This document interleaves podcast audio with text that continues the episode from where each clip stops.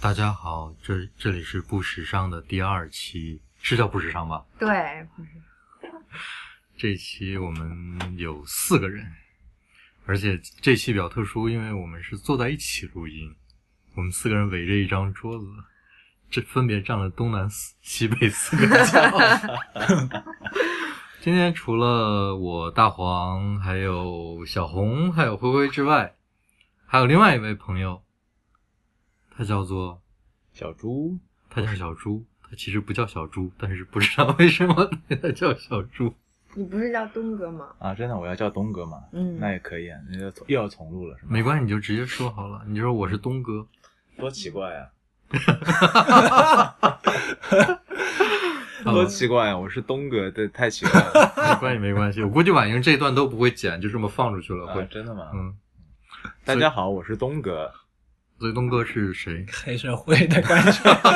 好难介绍啊，这个事儿 我都没想好，我应该怎么介绍这个 事儿。没关系，东哥是一位是活跃在上海地区的普通群众。嗯，他今天跟我们一起来录这期节目，担任的是低音贝斯的角色。 由于东哥说话特别慢，所以估计很难插上话。我是说话特别慢的东哥，大家好。你俩不跟大家打个招呼吗？你要要聊一聊我住在住在你家这件事吗？ 对，严格意义上来说，东哥现在住在我家。你这个太突兀了，我们又没有说我们在哪里录音，我们只是说大家坐在一起。然后其实我其实我们现在在小红家录音。嗯，呃，就是现在大家在小红和东哥家录音，然后严格意义上来说，就是大家在小红家录音，就是嗯东哥住在我家，对吗？对，因为租房合同上写的是小红的名字。哎呦，细节好多啊！请问我们为什么要聊这些东西？开场白过于冗长，看我们今天聊什么？会不会跟我们说说今天我们要聊什么？因为我们上一期已经聊过旧衣服了，然后剩下来的话题好像只有新衣服，所以我们就聊聊新衣服吧。嗯，但是其实也不是聊新衣服。上一期聊旧衣服，我觉得后来有听众反馈说，可能我们聊的话范围还是比较大，比较笼统，没有特别具体。所以我们这一周要聊点具体的。但是缘起是什么？缘起是小红接受过一个接受了一个采访，是吗？上周对，我接受了一个采访，就是关于想了解一下穿中性服装的人的心理感受吧。心理感受。对，然后那天说起这个话题的时候，灰灰还抛出了一个我看了之后非常觉得他说的很有道理，但是思考了一下之后，也才觉得说的很有道理的一个观点。灰灰，你要不要跟大家说一下？因为那天大家聊到男装和女装嘛，然后我的感觉是，女装好像是一种特殊的分类的服装，男装就非常模糊，似乎是不存在的。普遍的衣服，普遍的服装就是所谓男装，就是女生可以穿男生的衣服男装，但男生似乎很难跨过去穿所谓女装。诶，那这又涉及到一个问题，我们怎么怎么分男装和女装呢？你们是怎么分的？小红其实最有发言权，因为一般认为小红是喜欢穿男装的 女生。嗯，那你如果看到一件衣服，你怎或者或者其他的服饰，你怎么判断它是男装还是女装？或者你看到它之后，你如何判断它是你想要穿的那类服装？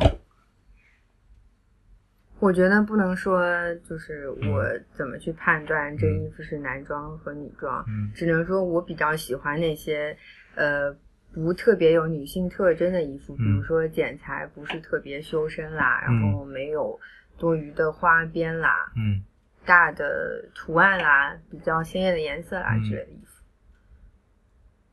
那你这样说，我又觉得太笼统了。比如那比如男装也有鲜艳的颜色，男装也有很修身的。所以不能说我只是喜欢穿男装，对，所以辉哥刚才说的不对，他不是喜欢穿男装，是，但是大家眼中对我是比较喜欢嗯穿对男装的。所以就是变成大家觉得你是喜欢穿男装，但是你看看到某件衣服的时候，你并没有这个想法。是我觉得并不会去思考说这件衣服是男装还是女装，我只是普遍意义上不太喜欢那些比较修身的、有女性特征的衣服。嗯。然后这些女性特征就指比如裙子，然后比如花边，比如蕾丝这些材质。那那那这个时候我要问你个问题：你穿裙子吗？我穿，你是穿裙子的哈？那对，但是那我会穿比较中性的裙子。好，那没关系，那就没有接下来的问题了。 那还是回到刚才，就是那你怎么区分？你看到一件衣服的时候，你怎么去判断它究竟是个男装还是个女装？如果我们非要分男装女装的话，那我会看它的剪裁，我觉得颜色已经没有办法区分了，嗯因为男生现在也穿粉色的衣服，并且被大众接受。嗯，但是粉色这个颜色一开始被设计出来用作做衣服，就是为小男孩准备的。真的吗？对啊，就粉色一开始是个打引号的小男孩颜色，啊，只不过后来经过时时代的演变啊，大家觉得看法就慢慢就改变了。嗯，嗯所以我们先不说颜色，那剪裁就是，呃，比较修身的，符合女性特身材特征的衣服嗯是女装，嗯，比如说。呃，会收腰的衣服，因为男性的腰线是比较直的，嗯女性的腰线是有弧度的。所以男说性有的男性的腰线也是有弧度的，只那不过弧度是大向向外的。对，那是另外一个方向了。嗯对，所以比较收腰的衣服，可能就它可能是女装。嗯嗯，再比如说像裤子，嗯，那男性的裤子一般来说也是就臀围比较偏小的，嗯女性的裤子臀围是比较大的，就比较贴合女性的身形的嘛。嗯再再说，比如说呃上衣、裙子这些嗯有胸部设计的，嗯，那一般就是女装。一些特殊一的般女就性是女装， 有胸部设计的少数也是男装。 嗯，嗯材质方面，比如说像蕾丝啦、雪纺啦这些，一般都是女装。嗯一般来说，嗯，但是我们想象一下，以前法国皇室的那些他们穿着的那种对衣服，就也是蕾丝啊、嗯，高跟鞋啊、丝袜什么的，呃，也很修身，就是他们也是嗯穿这些。所以那灰灰呢？你怎么怎么区分男装和女装？如果硬要你区分的话，我现在强迫你区分。 你看到一件衣服，你怎么来判断？就是穿的是女生，女生穿的就叫女装，男生穿的就叫男装。如果硬要区分的话，就是你你你你说这件衣服如果穿在女性身上对就是女装，对如果穿在男性身上就是男装。对，那比如说一件衣服在你面前没有人穿的时候，对啊你怎么去判断？其实我我我倾向于不不判断它是男装和女装，我觉得那样比较无聊。如果我看到一件衣服，先看到它是男女的话，我我不希望自己是这样，我希望先看到它是一件什么样的衣服，它是好看的衣服还是难看的衣服，它是有趣的衣服还是无聊的衣服。嗯，嗯，那那回回你自己解释一下你刚才说那句话吧，就是你说，似乎在服饰的分类里面，只有女装，而男装可以归到一个叫普通服饰的类别里面。你自己解释一下这句话。就是男性服装是不不是一个非常有特征的东西，就是适合一种普遍的叫人的东西的衣服。我们可能因为男男是一个男权社会，男人比较强势，所以这些衣服被定义成所谓男装。然后女性我们会给她很多特殊的地方，比如说蕾丝啊，比如说高跟鞋，比如说裙子，其实这些东西男人都是可以穿的。之前男人也是穿过的，怎么说？我说所不以好，所以你你觉得，呃，男装女装的定义其实是因为大家对某些，比如材质上的东西，或者说形式上的东西的看法。我觉得是一些习俗，而且嗯这个习俗一直在变化。就像我们现在越来越多男男人可以接受粉色了，可能早二十年，粉色还是一个禁忌。嗯但是现在多数男人还没有接受高接受高跟鞋，但是你早三百年的话，高跟鞋是一个非常普遍的男士的服装。嗯就高跟鞋当时就是为男人发明的，就是为了骑马穿的。那时候路上都坑坑洼洼，那些贵族穿着高跟鞋还觉得很得意，因为这不方便，就是特别能彰显身份。只不过后来好像是我我说错，也有可能说错，好像是启蒙运动，就大家开始理性务实了，觉得这些华而不实的东西没有必要，嗯，然后开始把跟去掉，然后男人开始穿平跟鞋。嗯，这个我觉得这个就像很多很多，嗯、我们生活中形式上或者说定义一些东西的定义的改变，是思想上的转变，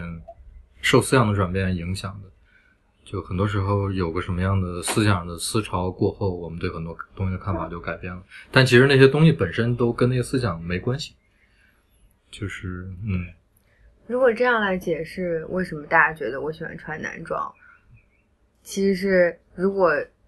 我现在去所谓的男装柜台，我会觉得所有的衣服都可以穿，但我去女装柜台就有一半的衣服我不愿意穿，是你不愿意穿，但不是你不能穿。就我不喜欢。嗯，但是虽然我思考的时候并没有去把它定义为男装和女装来思考，但是为什么别人觉得我喜欢穿所谓的男装？嗯，就是以他在他们的定义里面，我平时穿的衣服都是在男装柜台比较普遍见到的，而女装柜台里面有一半的衣服从来没有见我穿过。嗯，我想到我刚才怎么回答大黄的问题，嗯什么叫男装是普遍的服装？可能男装就像一个非常非常平淡的杯子，就没有任何花纹的一个杯子，嗯它就是一只最基本的杯子。然后女装可能就杯子上有各种图案，它就是一只特殊的杯子。你这么说到， 我想那个很搞笑的事情，就是我一直搞不清楚为什么中国晚会的主持人男男生就一定要穿带各种花纹和五颜六色的 西服。闪闪发亮的西服。对，你说还你有你说男装不是一个没有任何装饰的杯子，我就想啊，那他们的好像都是纹着龙、纹着纹着什么东西的杯子因。为晚会属于一种盛典嘛，然后在盛典上你一定要有一些有那个节日，比如说节日气氛的花纹跟图案。而男性的衣服本身在款式上面就是比较平哎淡的，所以必须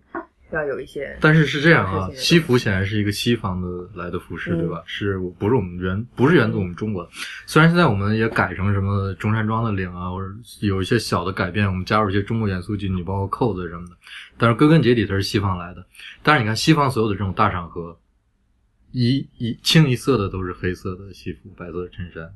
嗯对吧？嗯，也对。嗯，对吧？没有，他们没有穿一个， 没有说奥斯卡颁奖礼哪一个 主持人出来穿一个橙色的西服，然后上面还绣着一个什么自由女神拖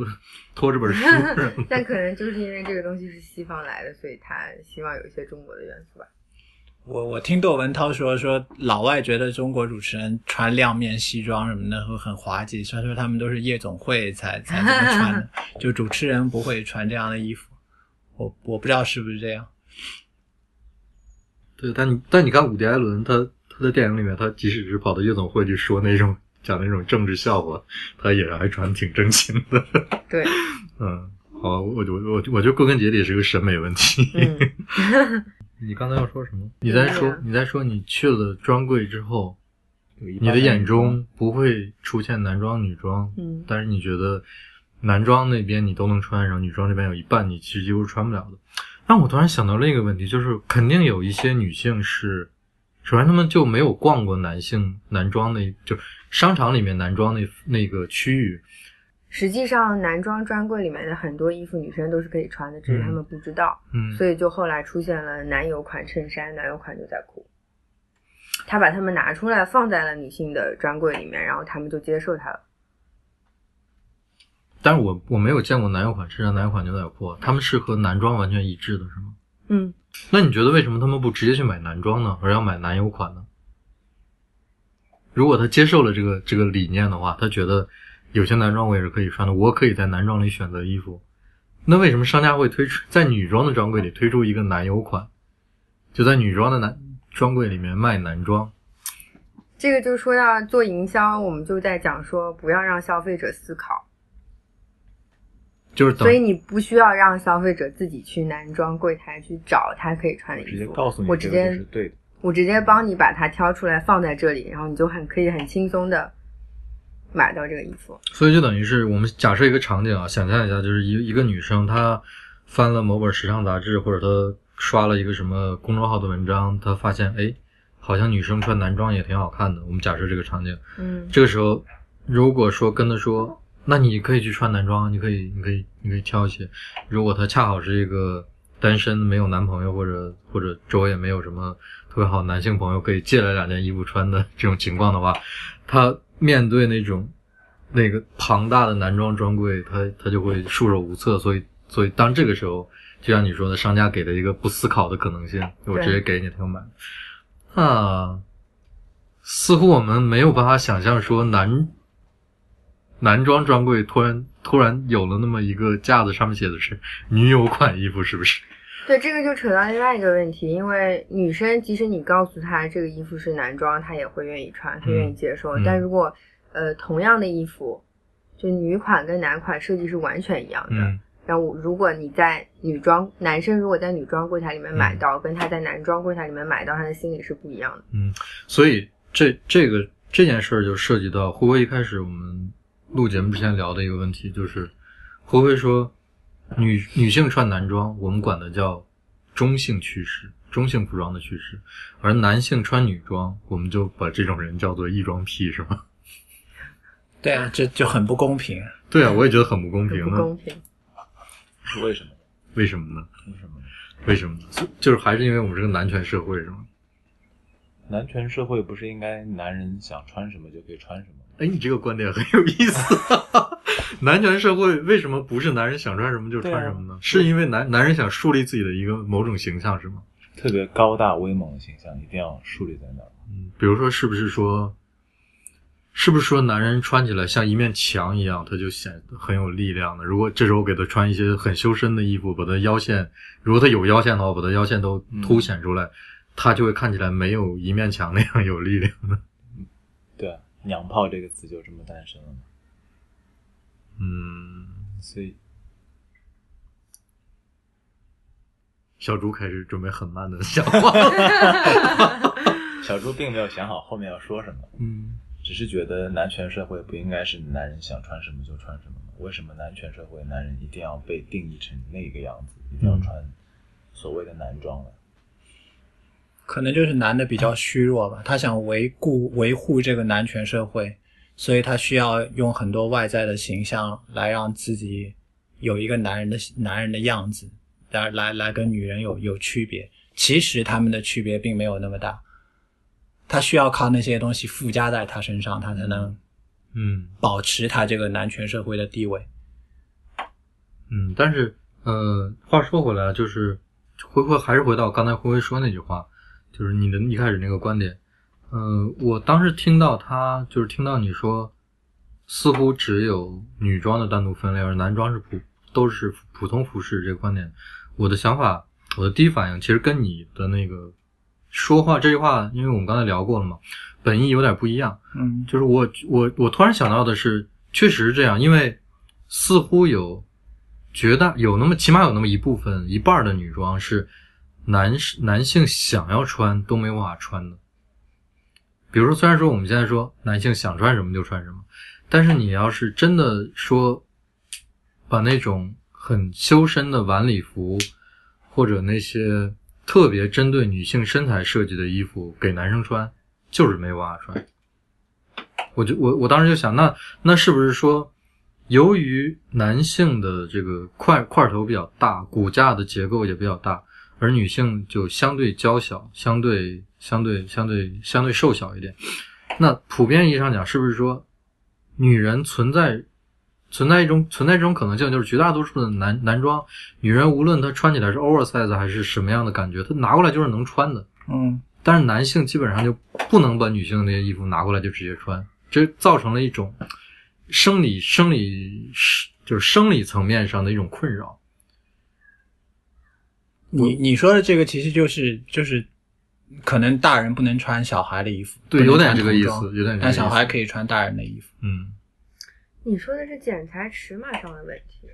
对吧？对，但是是这样，就是我们似乎无法想象一个能突出女性那种，呃，她本身的那些呃身体上的特征的那些衣服，比如就是一个晚礼服吧，拿拿去给男男人穿，似乎好像不存在这种可能性，因为这可能要追溯到他最初设计这款衣服的源头的目的是什么。就如果他他他就是为了让让女性看起来更优美、更优雅，能够突出她们的那种那种高度或者她们的那种那种那种体态的话，这个时候就就回到说一开始设计这个是这种目的，那那是不是这种目的也能够附附加在男性身上呢？就男性需要的是什什么样的？男性需要把自己的体态的特征凸显出来吗？那如果他们需要的话，他们是需要一个类似晚礼服这样的东西吗？还是说他们需要那种健身教练穿的衣服？就是就是是哪种凸显的方式？好像涉及到一个这个问题。我觉得晚礼服完全可以根据男人的样子来设计。嗯你把胸去掉，你可以设计有吊带的，然后屁股是包紧的那种长裙，完全一个男人可以穿。只是你把它的尺码修改成这个要穿的男人的尺码就可以了。只是大家现在不会接受一个男人穿成这样。所以我刚才说，你说的应该是尺码跟剪裁的问题，嗯实际上跟款式又是另外一码事。嗯但是这个款式现在就被女装定义了，对有吊带的衣服，我们不会认为这是一个男装，无论它尺码做的多大，无论这个男人有多瘦小，我们都不会觉得这是一个男装，即使他可以穿。，所以男装和女装的区分的另外一个重要的手段就是款式，是吗？是啊，就像高跟鞋、裙子这种这种类别，就是女装被定义了。那我觉得就像你刚才说的，就这个衣服被发明，这个款式被发明本身是为了什么？嗯如果它本身就是为了女生设计的，那现在男男性如果想穿这个款式的衣服，他是需要这个功能性的，还是他嗯觉得这样好看？嗯所以是不是说，原来只有衣服这样东西，嗯然后这衣服是呃更偏重于男性可以穿，因嗯为是男权的社会。嗯那时间久而久之，女权提出了自己的需求，才为了女性的一些需求设计了一类衣服，它被归归为归纳为女装了。女性的这个需求是什么呢？你觉得一开始就比如说一些呃更贴身的和生理上的一些曲线的嗯一些表现，所以才有了那些衣服，那些衣服被归纳为女装，更华丽的一些东西。而恰恰小红就不喜欢那些更华丽的东西，所以有一半的女装她是不喜欢穿的。好，那这个可能是两个问题。第一个是什么人喜欢华丽的东西？就是呃，比如说男性可不可以说自己穿的呃，就是戴各种项链啊，金光闪闪的，身上各种金属的装饰、那宝石的装饰之类的，亮晶晶的那这种衣服，我我觉得当然肯定是有的，而且我们想象一下就就很有这种这种这种意念，就是很多很多人都穿过这样的衣服。那另外一点就是，女性为什么要选择更修身的衣服，更凸显自己身材的服饰？那她为什么要选择说我倾向于是穿这一类的款式呢？如果在一开始的时候，她似乎好像还是为了，在一个男权社会下，宣示自自己的女权，宣示自己的与众不同。是宣示自己的女权吗？但是我的理解里面，宣誓女权是扔掉这些对我也有是性别特我征也的觉衣得服，，嗯，那时候说就是不穿那个 bra 那个就不穿你们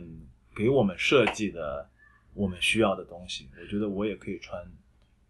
对，这个就是一开始他他之所以产生了这种需要，似乎是说，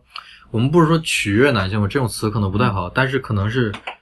他们一开始的这种被设计出来的女性的服装，能凸显他们的这些优美啊、优雅的地方的这些衣服，似乎是一种，嗯，怎么来说它？就是还它还是一种男权社会、男权意识下的指标，就是女性女性需要穿这些东西。然后他们需要做出这种选择，因为男人喜欢看这些东西，男人喜欢看到他们的那种样子。那是这样的一个结果，我觉得一开始是。那现在就是，所以我，所以我们那天总结的就是说，女性喜欢穿中性服饰是在男权社会背景下的女权主义的体嗯现。这是你们那天采访的时候的一对个对话题对是吗？对对，这个大的对背景首先是男权社会的背景。就是说“中性”这个词，就还是回到刚才说的，“中性”这个词还是一个有背景的词，嗯，就像“衣装癖”这个词有背景一样。其实他那们是同一种行为。其实是同一种行为，其实没有区别。这种行为在辉辉看来，就其实是对定义它都是没有什么意义的。我嗯觉得中性很非常无聊。就你如果仔细想的话，中性就是你把男女先划分成两极，然后好像两极当中有一个所谓中性，嗯这非常奇怪。就而事并实没有上，大存在家这都种两是极。比较偏中性的，大很大一部分人都是比较偏中性的。就像我跟大黄，你不能把我们分出一个我们之间的中性，就是不存在这样的东西。嗯，这就像是我们我们知道，嗯、当你使用一个绘图软件或者一个稍微简单点的画图板，我们会看到一个色板，这色板上是赤橙黄绿青蓝紫，都是一些比较比较鲜艳的颜色。但是实际上，大自然中几乎很少能看到这些颜色，绝大多数颜色都是灰的。灰的意思不是说那个真的就是从由黑到白那个灰，而是说它都是有色彩倾向的那种那种比较比较混合的颜色。对，而且尤其是现在我们这个时代对性别的意识，就像小红刚才说的，绝大多数人都是在站在中间的，而不是说一开始我们非要分分出一个两极，一个男性一个女性，大家都要由于社会上的共识的关系，都要往两极站。现在不往两极站的时候，大家发现都好像都有点都有点往中间站的意思。嗯，那显然小红是有很多男装，对 我现在说这个定义的时候，都觉嗯得都觉得有点怪，是吧？对嗯。 好，那我们我们为了说，因为因为听众没法看到我们几个聊天时候的表情，所以我们为了把这事儿简单化，我们还是得用男装、女装这样的词。那问题来了，灰灰有没有女装？我，按照大普遍的定按照义，普遍的定义，，你可以说我有，我有过一件所谓 boyfriend 的女装，但这就非常奇怪，它是一个女装嗯但它是 boyfriend 款，这男友款吗？对啊，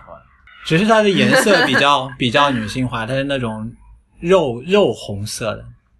但我们我觉得现在在颜色上已经没有什么男性跟女性的区分了，非常非常的弱嗯明显就还有它的拉链的方向是反的，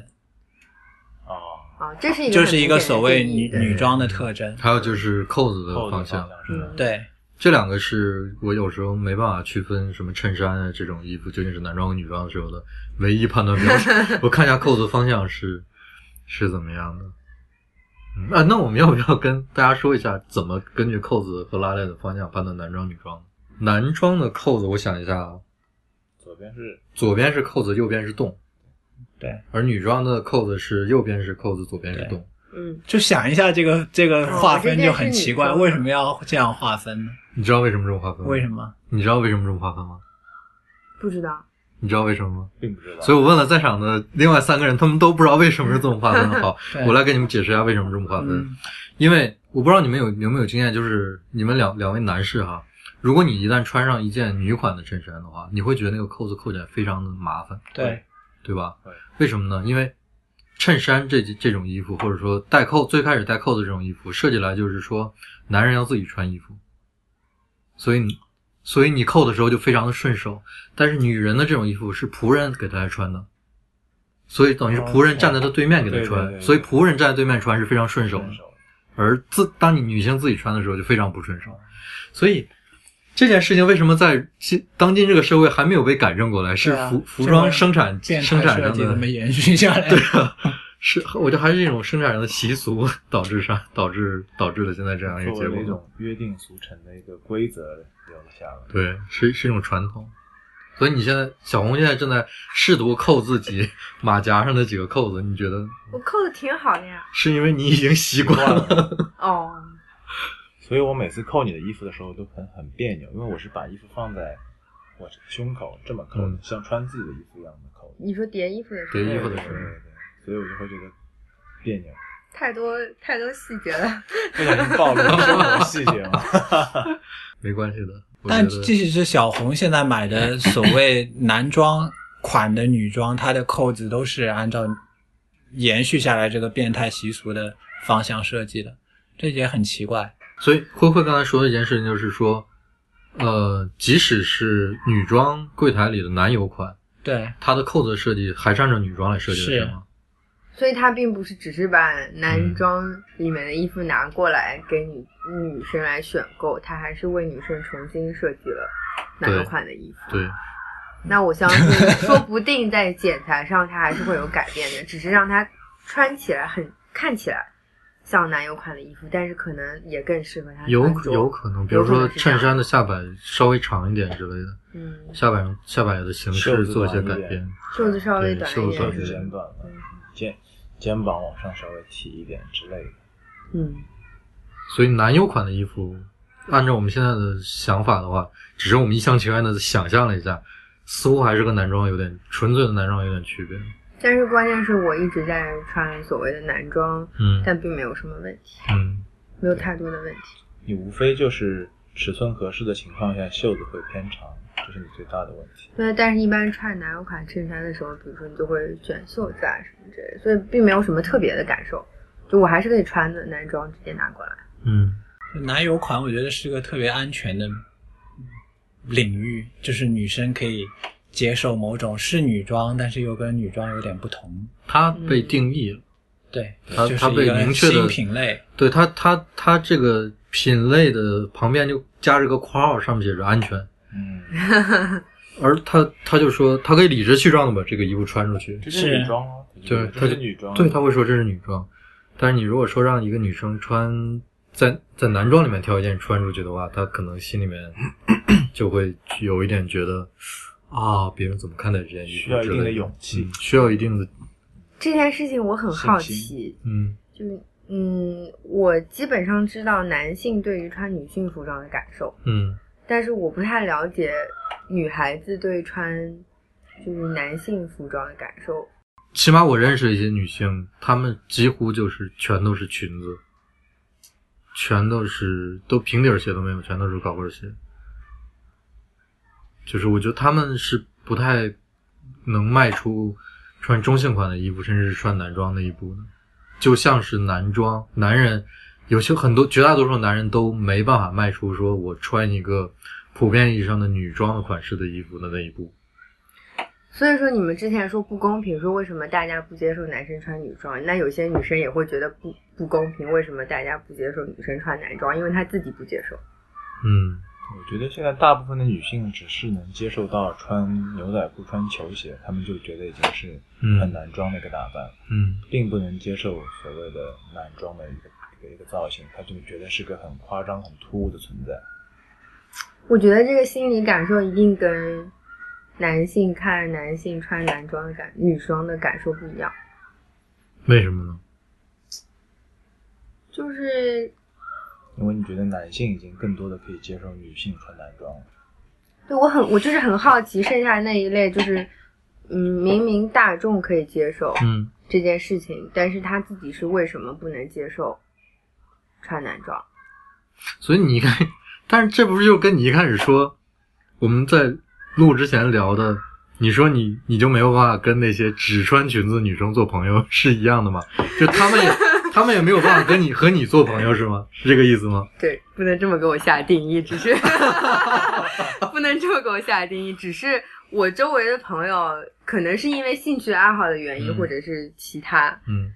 然后我大多数的女性朋友都是穿衣服比较中性的，嗯这可能跟性格相关，或者是兴趣爱好相关。嗯我想到，如果我们现在极端一点，如果让男性穿所谓真正的男装，就是可能十五、十六世纪那种在裆部会有设计、会有个囊袋的那种男装，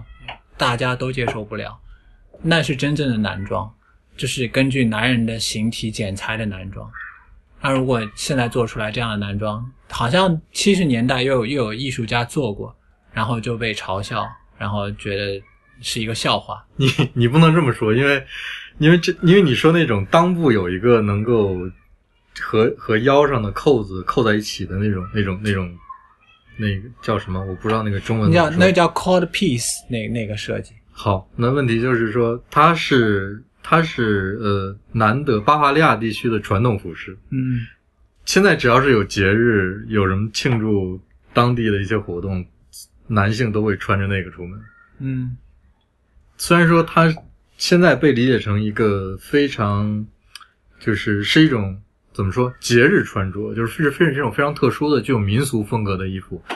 但是我其实就在一两年之内还看过一些流行服饰的牌子在用这个东西在做衣服，就是男装做成这个样子，有一个你你所谓的这种 cold piece 是叫 cold piece 吗？ cold piece，, Cold Piece 这个这个东西，那它也是量产的产品，所以对，那小红你是你觉得你如果你能穿这样的裤子出门吗？不能，不能是吗？那不能的原因是因为它是一个特别具有为了男性设计，然后具有强烈的男性的特征的暗示的这样的一种服饰吗？可能是。但我的衣服本身就是可能款式跟设计比较简单的。对我，我我思考了一下，我能不能穿这个衣嗯服出门？嗯我是想了一下，嗯就其实应该像我穿裙子出门的感觉是一样的吧。但是我我还是觉得，我能不能穿这个衣服出门的本身，我我那个思考的背后不是在思考这个衣服是不是特别男性嗯特征或者，那这就是我就是我也可能不会穿那种，我没有办法穿那种，比如说那个女生的上衣把嗯胸部做出来的那个衣服，我的感受是一样的。就是对于你来说，你可能进不既不能穿穿着那种为男性裆部设计的衣服，也没法穿那种为女性胸部设计的衣服。嗯，其实这是我刚才想，就是想听你这个回答之后，接下来问你一个问题，就是如果这个它这个款式是为男性裆部设计的，但是其实它它又做的特别好看，这个好看好看到让你让你就忽略它一开始是为了什么设计而产生的一个结果，那你能穿出去吗？我能穿出去。你能穿出去是吧？嗯所以我的点在我穿衣服，其实我会就在意款式，嗯然后不会在意它本身是为谁设计的。嗯就回到了最初，其实没有男装女嗯装这个分别，只是有款式、裁剪、和功能，功能。比如说有一些那种呃运动裤，它前面有一个拉链儿。嗯，这种好像虽然说很很清楚这东西就是为什么设计的，我们都知道，但是好像女生穿出去也没有什么太大的问题。嗯，如果那个运动裤本身好看，我并不介意前面多一个拉链。嗯，但是可能就会有，就会有相当一部分人是介意的。嗯比如她虽然某个女生她她觉得她很喜欢这个这个款式的运动裤，上面有很好的很好的图案或者没有或者颜色或者质感，她觉得很好。尺码竟然也是她能穿的，但是她 看到前面有一个拉链儿是可以拉开的，她这个时候就会非常的反感，觉得这不是女装，这不是她能穿的东西，对吧？那直女癌嘛，这个 叫哎，这个事情又说回到上一期，我们不是在聊旧衣服、新衣服、旧衣服？嗯我说我已经现在麻木了，我记不得当时是怎么慢慢的接受穿旧衣服这件事情的。那可能一开始我也是介意这种男性化的设计的，然后后来我是怎么慢慢的接受这个的，应该还是有一个变化的过程的，嗯并不是从小就接受这个事情。嗯是啊，你从小也是被教育成女嗯生，所以我刚才要有女生的样所子。以我刚才很好奇的就是，现在其他的女孩子是怎么想她们穿男装这件事情的？因为我已经麻木了，我已经不再去思考它是男装或者女装，但是还有一部分人他在想这件事情。嗯，但是我觉得就是，这是之所以我们我们几个能聊这个话题的原因，是因为我们没有必要把一个，呃，只穿裙子和高跟鞋的女女女生拉过来聊这个话题，因为她的她的思考的方向我们很明确，我们都知道，就是她完全不接受对对面那一嗯那一点。那恰好是我们几个都在中间，或者说靠近中间的位置，所以我们嗯能够说说一些就是灰度的问题。然后那天我们采访的时候，他也问到我一个问题说，我有没有穿过那些？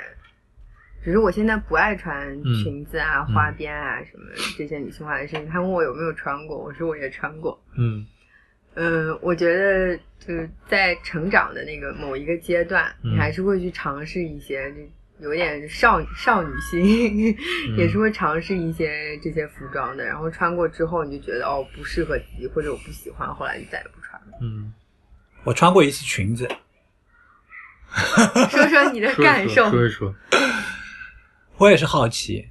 就是就是我之前一个女朋友的裙子，然后然后然后我穿着它就送她去了一次地铁，嗯然后当然你穿它之后，你的整个身体感受是非常不一样的。裙子你会觉得有一种很通透的那个空气流动，嗯因为是夏天嘛，嗯然后你走在路上，你觉得你感官比平时敏锐十倍都不止，你觉得全世界都在看着你，嗯但事实上并没有那么多人关心你。大多数人都没有看到，我看到我也没有在意，我是穿了一条裙子。嗯但是穿那件衣服给我的感觉就，我完全可以穿它，我觉得它也很舒服。嗯但是这件东西被定义成所谓女装，嗯所以其实你这个感受跟我上次推荐我朋友穿阔腿裤的感感受是完全一样的。他原来很习惯穿窄腿紧身的牛仔裤，那天我拿了一条很阔腿的、很阔腿的 那个灯芯绒的裤子给他穿，然后他穿上以后，他就觉得全世界都在看他，觉得就是完全不合适，然后觉得空气流动很通透。对啊，我觉得这这很棒。但他拿拿 拿的是一个男 装，但所以就是其实没有那么大的差别在那里嘛。对，我记我记得就去年去世的那个 Bill Cunningham，、嗯就《纽约时报》那个街拍记者，嗯中国人民的老朋友，大家都怀 嗯微博的怀念嘛。他不是说他不是说有好品味的人很多嘛，但是很少有人敢穿的有创意，很少有人有胆穿的有创意。嗯我觉得如果你有胆穿的有创意的话，你首先你是不会考虑一件衣服是男装还是女装这这件事情这个分类。那我们说那件事吧，就是你你录单口的时候提到的那件问题，嗯，你要不要哪个问题？就是，嗯、你当时怎么说的？嗯、就是人人要尝试穿自己从来没穿过的，对，我觉得比这这件事情比较有趣。嗯就大多数男人可能从来都没有逛过女装店，嗯你进一家百货公司，你直接就去男装部了，嗯你觉得那那是一个跟你无关的世界，嗯其实它可能跟你很有关系。它的百分之七八十的衣服你都是可以穿的，嗯只不过我们被教育成我们要选择男装，就像、百货公司就被分成了男装对跟啊女装，嗯就男女这个身份，在大多数时候都不大重要。其实你逛百货公司的时候，根本就没必要介意你是男男生还是女生这个身份，可能只有你去厕所的时候要在意一下这个身份，其他时候我们把这个身份看得太重了。就比如说，可能很多人都会听过什么你是你是不是男人，可能很多男人会觉得受冒犯，嗯但你仔细想的话，这件事情也也也也很滑稽。为什么你是不是男人，你会觉得受冒犯？就你把某些特征、某些优点赋予给一个男人的一个抽象的嗯，一个性别符号。看得过于重要，对，我之前还看到一个故事，说是一个在德克萨斯，就美国最保守的乡下的一个一个老头，嗯他是异装癖，他就、当然这个词不好了，他他就是喜欢穿所谓女装，带带着蕾丝的那个发箍啊什么的这样。嗯当当然，你能想象在在那个保守的地方，他就经常被人嘲笑、被骂，甚至被人打。嗯那他有一天，他看到一个人给他一张标签，他说：“他说你有胆，没有做一个千篇一律的牛仔。”就你想象他到底是不是是不是一个一装癖、一个娘娘腔，还是一个最有男人气概的人？嗯，就他敢在这样一个地方穿所谓女装，就到底他跟那些牛仔比，谁更男人？嗯是这样的，对啊，所以所以我觉得我们要尽可能的跳出那些我们从小接受的那些那些定义，嗯就试着隔一段距离看看那件事情到底是怎么回事。我觉得欺负过他的那些人，或者说嘲笑过他的那些人，也他们也不会去思考这样这样一个程度的问题。可能到到他们老了之后，他们会思考说，这个人，这个我们小时候从小到大一直嘲笑的人，他至今仍然坚守的自己，那他真是一个什么样的人？但是，但是他们小的时候是不会这样想，他们只简单的建立了因果逻辑。这因果逻辑就是，你跟我们不一样，我们就要嘲笑你；你跟我们穿的不一样，我们就要就要怎么看你这样。人是很容易，我觉得人是很容易找到这个因果关系的。就像所有的那个手机游戏，还是其他的游戏，游戏就是给你建立一个简单的因果关系嘛。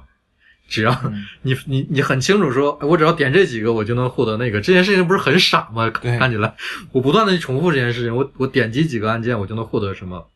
我打出多少分儿，我就能获得什么？这件事情描述起来听起来很傻，但是当那个界面出现在你眼前，你实际操作了几次之后，你就会陷入那个因果，对，不断去获得那个结果，不断去尝试获得那个结果。这个这个或这个自我怎么说对对定义的再自己的再定义，似乎是你你自己获得一个成就感的一个来源，但是其实你获得了什么成就？你没有获得什么成就， 你被别人别人算设计对设计设了计， 对，就有时候你会觉得是你在打游戏，还是游戏在玩你？对，嗯，然后尤其是现在，我我我游戏玩了一一定的点，一定发现我非常困难，我没法进入进入下去了。那是那是那个所有的设计游戏的人给你设计的一个收钱的点，你一嗯旦在这个点上花钱，马上你就能 过去了，对吧？ 现在嗯，更是这样。其实我刚才想想想想隐晦晦说一件什么事情，就是可能不是男装女装的问题，就是嗯你之前说怎么我我已经忘记你当时具体是怎么说的了，但是你当时的观点就是说，我们要勇于尝试一些我们之前呃对于我对于每个人自己来说就没有想到自己会穿的那类风格的衣服的东 西。嗯我在想，我们是另开一个话题把这件事说了，还是直接在这一期就可以把它聊一聊？你你们觉得呢？我们也可以直接聊，我们可以我觉得可以直接我聊觉，得我其实们可以挺直接相关的。对，因为因为它可能就是一个色谱上的，究竟是在两端还是在中间的问题。嗯，因为可能很多女性就会觉得说，偏运动款的衣服，无论它是男性为男性设计的男装，还是为女性设计的女装，它都是对于只穿裙子的女生来说是往男性化那个倾向嗯，在在那一边的。所以，嗯，我觉得我们可以现在就说说这件事情。嗯。你还记得你当时怎么说的吗？你在那个单口里面单口里录面的那个，说要让大家尝试穿一些丑的衣服。对，那可能是我自己的，就是对穿衣这件事情的想法的改变吧。嗯就最早应该大家都想穿的好看，所谓流行。嗯就之后你发现这件事情变得不重要了，还是太容易了。就是你穿的好看，其实不是一件很难的事情。嗯就好看其实是某种规则嘛，嗯就像你用蓝色搭灰色，那它就是挺顺眼的。嗯你如果绿色搭红色的话，就一般来说是不好看的。嗯但是如果你只是穿的好看的话，这穿衣这件事情的乐趣对我来说就少很多了。嗯所以后来我就变得越来越，我我不希望穿的，我也不是排斥好看，嗯但是我不觉得好看是唯一目的，嗯，我觉得有趣，它能带给我新鲜的，能启发我，我觉得这是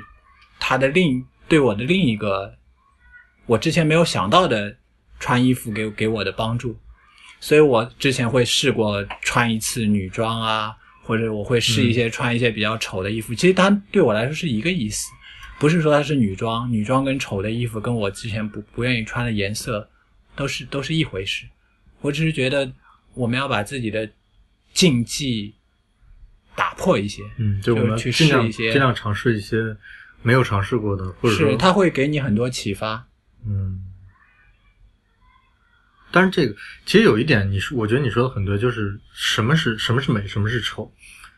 你说丑是你你说美是非常容易达到的，或者说当我们建立了一个自己的经验和习惯之后，我们非常清楚自己，起码在我们自己的认知里，我们穿什么是好看的，我们穿什么是就是就是我们可以，因为有这个意识，我们可以买类似的东西，我们可以买类似的颜色，我们可以买类似的质感和面料。这个时候穿在你身上，起码你自己看来没有什么问题。我觉得这，嗯就是就是有些人衣柜里整个衣柜，你打开一看，你觉得每一件衣服长得都一样，其实都有点区别。 好，好，那就就是这样，就是我们很容易做到这件事。然后灰灰觉得是不是应该尝，就是经常试一下？我觉得我不可能穿的颜色，比如粉色，比如紫色，比如小红，你要不要试一下红色 之类的东西？对，我觉得实际上是呃，你应该尝试过了再说你喜嗯欢或者不喜欢。嗯，对，我觉得我觉得是，就是很多人是因为我们上一期也聊到，穿衣服很多时候是是跟你身体自身的一个感受非常有关系。是当你只是只是看到别人穿，你就觉得不喜欢的时候，其实那个感觉可能是不准的，因为对你没有自己试过。但是说到美和丑，其实我我想插一句，就是之前有有姑娘跟我说，哎，我遇到一个摄影师或者遇到一个画家，跟我说，我能不能找你拍张照片，或者我能不能画你，让你当我的模特？他就特别开心。我说他是具体是怎么跟你说的？他说他说那个那个那个艺术家跟我说，他觉得我长得特好看，然后准备来拍我来画我。然后这时候我就沉默了大概两秒钟。我一般会这么回的，我说这人一定是个骗子。然后他就他就一般情况下，这个女孩子会觉得说啊，难道长得好看不好吗？或者说，难道是因为我实际长得不好看吗？她一般是这种反应。但是我接下来我跟她我跟她解释过，呃，但接下来我跟她解释过之后，她大概就能理解我说的，就是我说，一个艺术家追求的东西里面，美是特别容易达到的，美是特别容易表现的，甚至说美几乎是一样的，就它的美的范围是很窄的，其实。你要是想，尤其是那种达到那种身心愉悦的美，其实其实你是很容易能够找到那条路在哪儿的。丑才是千奇百怪，才是这个世界上非常独特的，是你每个人身上的非常独特的东西、特质。所以，如果一个艺术家跟你说“我因为你长得好看，所以想画你”，那他基本上是别有用心的。嗯，如果他说，我觉得你的某一点地方特别具有与众不同的地方，那那这个是是是，我觉得是一个点。嗯那这就是我觉得，就像辉辉刚才说的，我们得去使我们不习惯的东西。嗯我们得，如果我们平时只穿那种休闲西休闲西服，那我们就要不要试试运动款，对看看穿上是什么样子？嗯对，如果我们只穿裙子，那我们要不要试试穿着穿穿上工装之类的之类的东西？嗯嗯，如果对啊，对试试牛仔裤也这试试，这甚至是培养你身体的感受力。嗯嗯就你穿不同的衣服，你的身体就像你喂给自己不同的食物一样，嗯你的身体会变得敏感。这也是一个有趣的事情。对，也可能说我就是试了辣的，我就是不能吃，我以后还是不吃，但是没关系，起码你真的知道你试过，对你真的知道这东西适合不适合你，这个其实跟教小孩儿也是一个道理，哎，是不是？嗯你不会告诉你的小孩这个不适合你，你会鼓励他说你去试一试这个东西到底适不适合 你。就是那句话，就是，嗯、孩子要自己找到他自己的底线在哪里对，他要自己尝试的，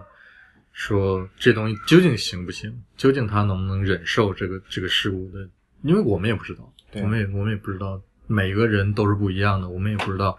一个一个小孩子他究竟能够承受什么，能不能够承受什么，是一样的。嗯，我们现在就是鼓励大家多感受、多思考，对吗？ 不是，我们鼓励大家吃穿各种各样的衣 服，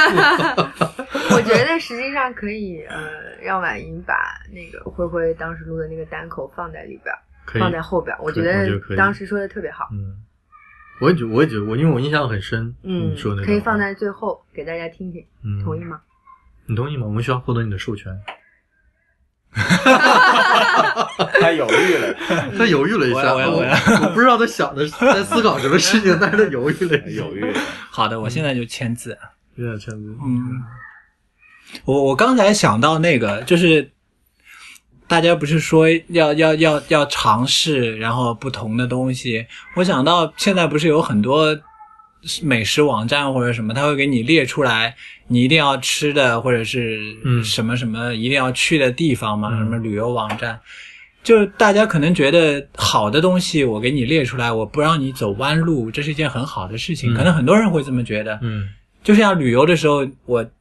如果有超音速，好像客机又要出来了，又要出来超音速客机，嗯直接把你送到目的地，是一件挺好的事情。嗯但是我觉得你可能弯路是必须的，然后你坐火车这种旅途也是必须的。嗯这这就是很有趣的地方，大家不要把这个东西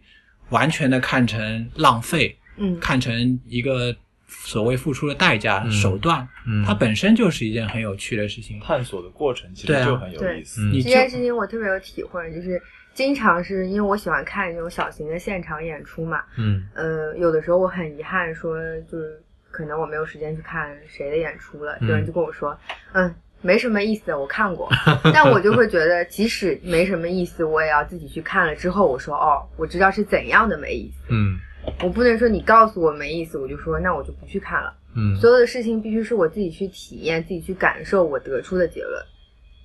那下次我比如说我给别人推荐的时候，我会说我觉得没什么意思，是因为什么没意思，嗯啊而不是说大家都说它没意思。对，这点也很重要。嗯，嗯，但是我觉得我们可能，嗯，怎么说呢？就是不要生活在性价比里，嗯，就不要做什么事情我都去对考虑一个付出嗯是和都是获得效。率，什么事情都是效率。只要经历了，就一定会有收获，会有不一样的体验嘛。对，啊你知道没意思是什么样的话，你才能更加体会有意思的东西是什么东西。嗯，就我我希望我们能聊的对别人有一些启发。嗯其实这我们这个节目现在叫不时尚。我之前跟小红说过，其实我们不想那么观点鲜明，我们嗯就是要不时尚，或者我们就是要穿旧衣服。嗯，其实我们可能是不太关心时尚或不时尚对这件事情，嗯，我们并没有标要要旗帜鲜明的说我们流不时行没尚。关系，是对，不吧是说一定要反对流行，反对对可能有些流行也是嗯我们喜欢的，它碰巧就流行了。只是我们希望我们不人用会有这个自己来的定判断力，义你对会面对一样东西的时候，你会设身处地的、具体的去思考它，而不是所谓流行，嗯其实不就是别人告诉你这个东西现在是好的，嗯大家应该去做。对所以你们不被这样的东西引导，我们只是最后看到的一些我喜欢的、我在意的东西，有我自己的原因，我们只是讨论这些东西。嗯，所以这这是我现在聊很多事情，我都觉得有点语塞，就找不出找不出那个词去形容的，找不出词去描述它的一个原因，就是我觉得语言，就说你像像你刚才说的不时尚，这个是不是还是某种某种程度把我们贴了个标签或者定义怎么样？这是语言的问题，因为语言就像是钢琴上的琴键似的，它每一个字都是个明确的意思、明确的音，嗯它就不像比如小提琴，比如大提琴，它是弦乐。嗯，它是模因为因糊为的。对，因为在钢琴的两个琴键之间还有挺多音呢，对，嗯但我们听不到。嗯我们要我们要讲话，我们就只能像钢琴的琴键上那样奏出一些固定的音符。嗯黑白黑白，嗯，对，但是弦乐就是说每个每个音之间还有一个挺挺长的音程，那个那个细节它都能都能够演奏出来。嗯嗯，但是语言就没有这没有这个没有办法达到这个，可能影像是不是能够达到这一点？所以要改直播了嘛？这就是小猪在我们节目里的意义。谁能想到说要改改改视频直播这种事情？我绝对想不到这个点。以下的部分是正式录音结束之后，大黄偷偷又把录音打开了录的。你为什么还在录？我不知道会录进什么有意思的事情，所以我决定继续录一 录。我可以搜一下吗？可以搜啊。所以你看那个电影的时候，觉得觉得那个就是你拍的是吗？是那个是电是影我是我想拍，但是拍不。那个电影非常好看出来的，但是它嗯你好像那每个个细浏览节器在哪里？都是我想我想嗯就是这样，它就该是这有样它是有我想原把著名字小找是有原著小说的吗有，有本小说，所以你是看了小说之后我没有你看过小说，我先看电影，我不知道有小说。那你就只是觉得说这部电影它里面的东西都是你都是你会拍出来的东西，和他他没有意外，但是我就，嗯，一般来说没有意外，你就会觉得很乏味。嗯但他并没有乏味，他好像他给你一种感觉，这个东西是他他把你悄悄的跟你说，然后说的时候又觉得我只说了三分，但是还有七分只有你懂，他给你那种感觉。嗯，那你是觉得他会给每个人都是都这种感觉，还是只是你？应该不是，我觉得这种感觉特别私人，嗯非然常后地就私就是人这是我觉得奇妙的地方，就他好像是为我拍的，他他好像是对我非常了解，那这可能我不知道，可能是个巧合，嗯可能是一种巧合。但有有些电影或者有些书，就是会给你有这种感觉，会，我我我我在想，这是不是是一是针？如果你说它不是针对每个人，不是给每个人都有差不多的感受的不话可。能，那这似乎就是个巧合。嗯，那你能想象说写这本书或者拍这部电影的导演是一个跟你很像的人吗？ 我猜是啊，叫什我么？和厄尔以及将死的女孩。对对对，我这种名字我都觉得，你都觉就是像我起的名字， Me and Owen the Dying Girl。我们的故事未完待续。但是这和你这和我们刚才说那件事还不一样。我们刚才说的是，你读一篇小小说的时候，嗯你都会有那种想象力嘛，就是嗯每个人物都是什么形象、嗯场景啊，然后天气啊、温度啊，你都会有这种想象力。但是我们几个都说了，好像就没有看到过有小说改编的电影完全符合我们的那种想象 啊，小说改编的电影，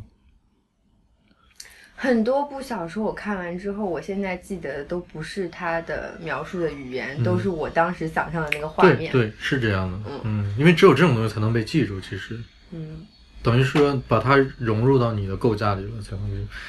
这这听起来似乎还是正常的，就几乎不可能有人会拍出同样的片子是一样的。每个人想象都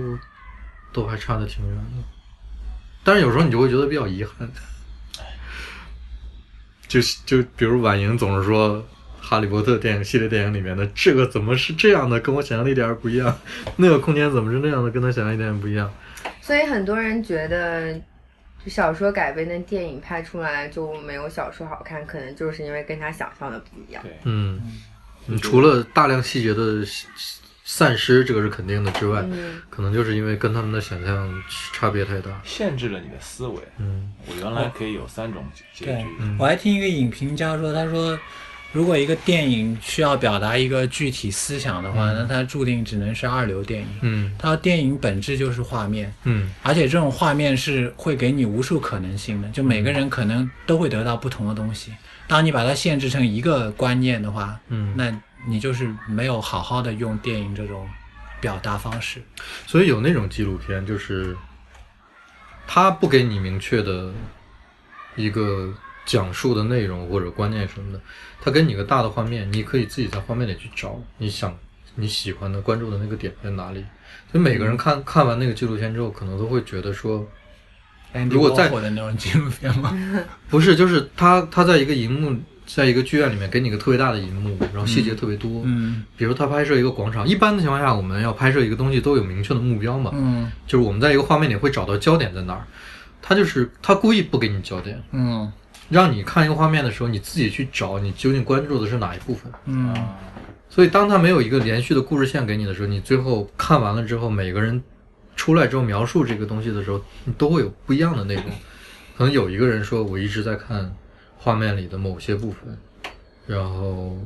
就是相 相关的东西叙述下来，比如他一直在看建筑上的装饰，然后从建筑装饰看到广场上某个人，嗯广场上某个人之后，再又看到了一个什么样的细节，他和另外一个人看的可能就不一样，因为嗯他当他关注这个点的时候，那个人在看另外一个局部。嗯他是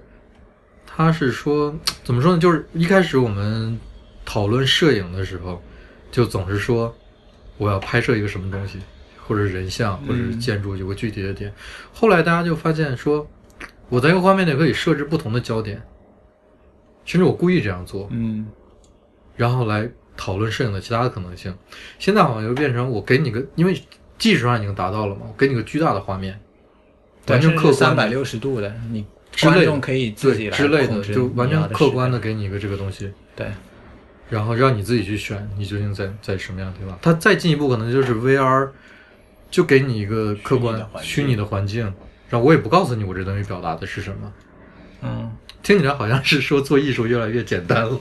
不不负责任的，就不负责任的把这东东西给你了西，就我不告诉你我要说什么，不告诉你我要告诉你什么，你自己去找吧。听起来男好像装、女装不要打标签了，就是百货商场什么都放在里边儿，你自己去选吧。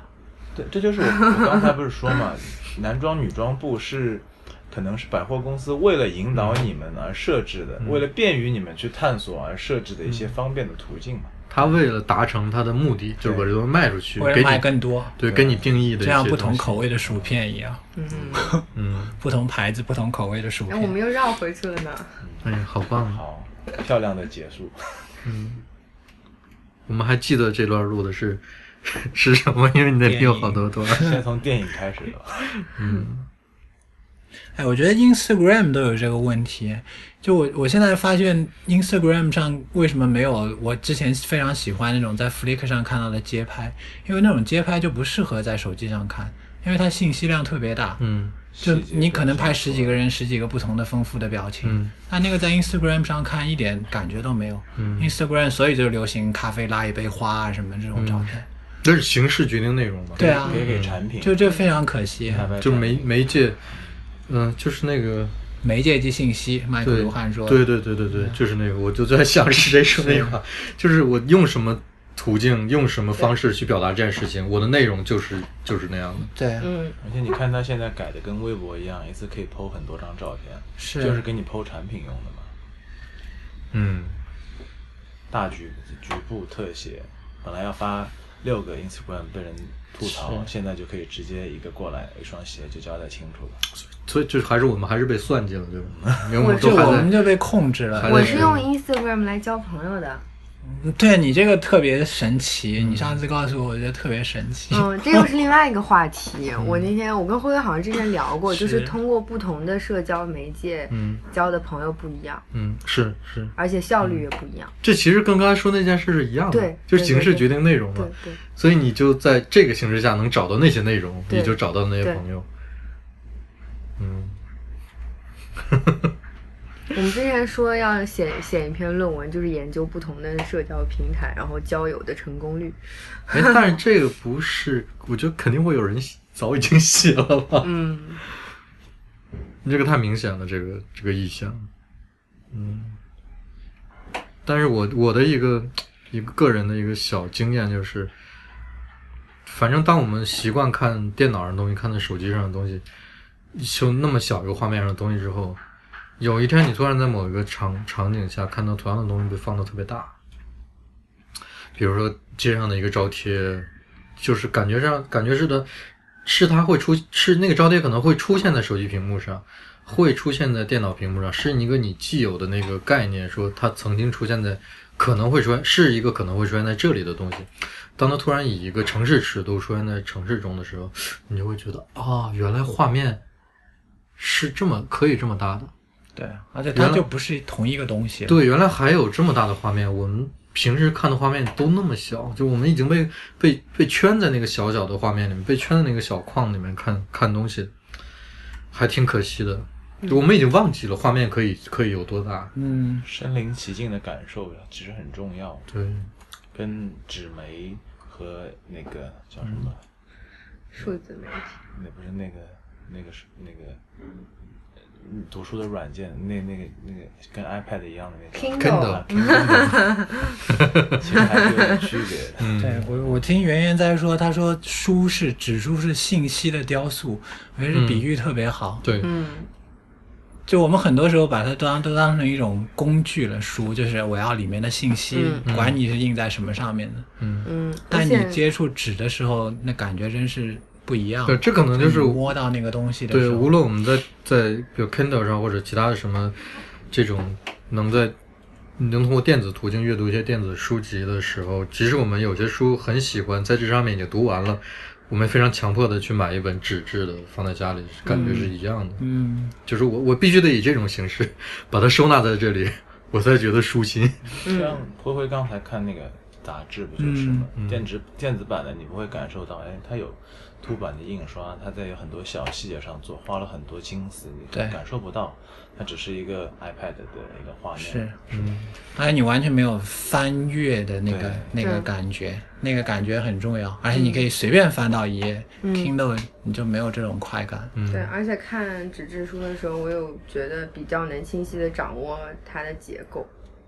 就是大概、嗯，嗯对，你要看多久？ 对 虽然 Kindle 有提示你还有多少时间，对，没有那感觉，不特一别样是不之直前观就是非常不一样。嗯写论文什么的时候，你要就可能这篇文章你要看很，你同时肯定要看很多页，你要大概知道什么东西嗯是在什么是位置是找，是然后是电子版就没有办法去看。就是你知道你现在要要搜的这个信息，在这本书的大概三分之二那个位置，对和你拿一个 Kindle 过来说我要找的那一页，在百分阅读到百分之七十八到百分之七十九那一块儿，感觉是完全不一样的。对非常不一样，嗯，嗯，这可还是一个身体感受，我觉是得。啊，身体感受那多确定啊！那感受，你把书签夹在这一页，这嗯么一本厚的书，跟那个感觉像素的东西随时都会消失一样。 是啊，但是我们就被这些东西塑造了。对啊，然后柯达不就被干掉了吗？嗯，胶卷就变成一个奢侈品了。嗯，对我我是准备回回头到北京找找任超去录一期一次成像，因为他也他也他一直也在拍一次成像照片摄影师，我知道，嗯。而且他的那个嗯一次成效那个还跟我我们说的那个不太一样，哎，为什么不一样？不一样。一般人说胶片摄影师是拍胶卷、胶片机哦，给你是啊拍那个一次嗯成效。我跟我跟你说，有可能是我我我思思考过很多次，就是最终我为什么主要还是在拍一次成像？我觉得可能是因为我懒，你不愿意去洗胶卷是吗？因为因为洗胶卷有很多问题，比如说那个，就它后面有很多很多对很多不可预知的东西不可控对，比如你找别人就非常不可控，嗯，你很难找到一家靠谱的洗胶卷的地方。你如果自己洗呢，一个是非常麻烦，另外一个就是，当我没有特别大的精力投入到这件事上的时候，我就很难在它里面找到一个明确的因果，对就是我做怎么样的操作，它就一定能得出一个什么结果。对，但一次成像就是就是我我还是被设计了，就是我知道我即使后后续是固定的，对我即使知道它有些缺陷，有些色彩会有问题，有些曝光会有问题，甚至有些胶片质感会有问题，但是我知道问题在哪儿，所以我就可以去规避它，嗯，然后我就我就可以很简单的把这事情相对简化一点。然后还有一点，当然这可能是回头要聊聊聊一次成像的时候才比较容易说，因为我跟很多人都讲过，就是它是唯一的，有个唯一性。那一瞬间和那张胶片，它没有办法复制到第二次。我觉得这个点可能比较特别，嗯因为实际上我觉得拍胶拍胶卷本身嗯就是有一个，我刚想说什么来着，忘记了。它可以不断的放大嘛，不断的去冲印。它可以说我我这个东西我拍完之后我就放心了，因为我已经因为我已经记录下来，就放在那儿，我随时都可以把它变成任何一种形式、任何一种尺寸出来。嗯，但一次成像这东西就像是，就直接是个是个成品，直接是个是个作品。拍完了之后，它如果没有了就没有了。啊、我刚刚想说的点是，一般人去拍胶片机的那个点，在他因为他不知道他会出来会是什么样，就很期待会有惊喜。嗯但你的点在你想要更好的去掌控它，嗯，但你想掌控它，你为什么你不拍数码呢？所以你刚才后来说，因为它唯一性那个点，我觉得比较容易接受。但是你你知道不带数码的，现在我回想了一下，我为什么就是拍数码拍的还挺少的。现在基本上，我除了一些特殊的拍摄需求之外，基本上所有的数字照片都是手机拍的，就是就是因为它方便嘛，是因为像素这个东西对我来说还是有一点别扭。就是你无论你的手机屏幕或者你的电脑屏幕精确到了，就是你的那个像素精度到了一个什么程度，就是那个像素无论多小，但我我不知道啊，我不知道别人怎么样，但我其实还是能感觉到每个每个像素，啊，每个每个像素就是像钢琴上那些键一样，都是明确的音，就是这个像素就是这个颜色，那个像素就是那个颜色，但是点，它就是一些点，它它永远也不会说我眼睛看到的，我们自然界的东西是嗯一个，我不能说它是相对柔和的，因为它它可能不柔和，嗯，但是它不是一个一个点，连就它续是的它是真实的一个连续性一个很一强个真实的光的存在，所以说，我觉得胶片很很很重要的是吸引我的是这一点。像素那个东西是是蛮怪的，尤其是当你无论你放大一张照片，还是缩小一张照片，其实你你看到的都是不一样的像素，你知道吗？嗯， 就是我放大了之后，它就不像是照片放在你眼前，还是离你三十厘米，你看到的是同样的东西，只不过那个那个光线是不一样的而已。但是像素就是我一个照片全就是全幅面显示，可能显可能一个屏幕还显示不下，和它缩小显示，你看到的是一张照片吗？不是一张照片对，因为所有的像素点都变了。对，嗯，四个点，当你当你当你把画面缩小到它的四分之一的时候，四个点会合成一个点，你再缩小四分之一，四个点又会合成一个点，嗯，那都不是同一张照就是片。修图的时候非常明显的对啊感受。对，就是这个样子。所以这个就让我产生一些，我我我我倒也不是不喜欢，但是我可能更喜欢另一种，更嗯嗯怎么办？我我把我想想录的一期里面的很多事情都聊出来了。 好，这段不准放出去。以下的部分是灰灰几个月前录制的单口。这是一个试录音，听众应该只有 has no idea 的小红。你 你在听吗，小红？我我幻想自己在对全世界广播。嗯，我我们做这个播客呢，是想试试看能不能用语音形式来谈穿衣打扮。这听起来很奇怪又不靠谱，但可能正因为难，所以有趣，所以我们想试一试。我一直听的一档叫《IT 公论》，后来变成《一天世界》的播客，它的主播李如一在一期节目里谈到了 hardcore。他解释的 hardcore 呢，是一种不具备专业知识，更不知道能不能做好，但就是要做的态度。这应该是他对自己的期许，我也拿来自勉，所以有了这第一期的试录音。下面进入正题，我想谈一下让小红和我都非常分裂的一件事情，就是好品味。你有没有被人夸过品味好？被夸的时候你是什么感觉？